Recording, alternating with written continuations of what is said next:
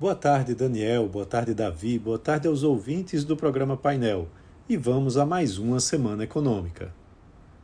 A semana promete ter bastante indicadores, tanto aqui no Brasil como lá fora.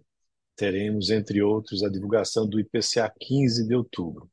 A expectativa para a prévia da inflação medida pelo IPCA é de uma alta de 0,02% no consenso do mercado é, o menor ritmo vai ser explicado por preços administrados, principalmente pela queda do preço da gasolina e da energia elétrica. Por outro lado, os preços livres devem acelerar com a menor deflação de alimentos. Esse dado vai ser divulgado na quinta-feira, bem como a sondagem da construção, o índice INCC pela FGV e pelo Banco Central, vai ter a divulgação dos dados de transações correntes e do investimento estrangeiro direto. Esse dado deve ah, trazer um resultado positivo de 3,9 bilhões de dólares, resultando em um superávit de 60,2 bilhões de dólares em 12 meses. Com esse resultado, a situação externa deve permanecer em níveis confortáveis, né, com é, um déficit em conta corrente de 2% em 2023.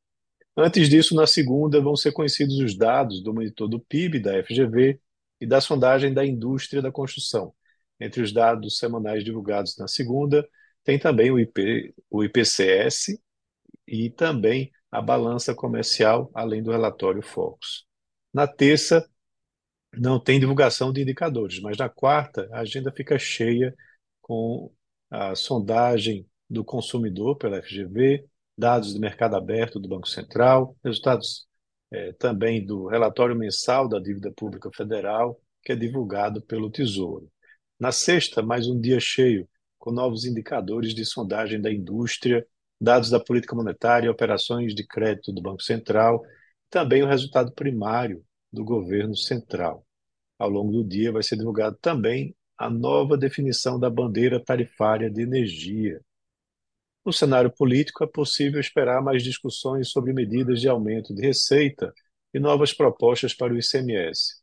Também deve acontecer a votação do projeto de lei que taxa investimentos offshore e fundos exclusivos.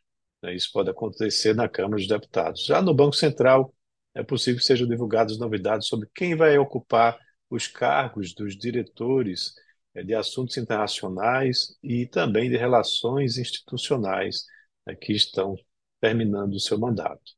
E teremos início da temporada de balanços do terceiro trimestre já na terça-feira. A Clabin, o Santander, a VEG terão seus dados é, divulgados na quarta, enquanto que Gol, Multiplan, Ipera, Suzano e Vale na quinta-feira. Já os Minas vai ter os dados divulgados na sexta-feira, na abertura do mercado. E lá fora, nos Estados Unidos, né? A agenda dos próximos, dos próximos dias inclui o Índice de Atividade Nacional do FED, vai ser divulgado na segunda, na terça, os dados do PMI composto, e o principal dado da semana vai ser divulgado na quinta, com a apresentação dos números preliminares do PIB para o terceiro trimestre, com uma projeção de crescimento de 4,4%.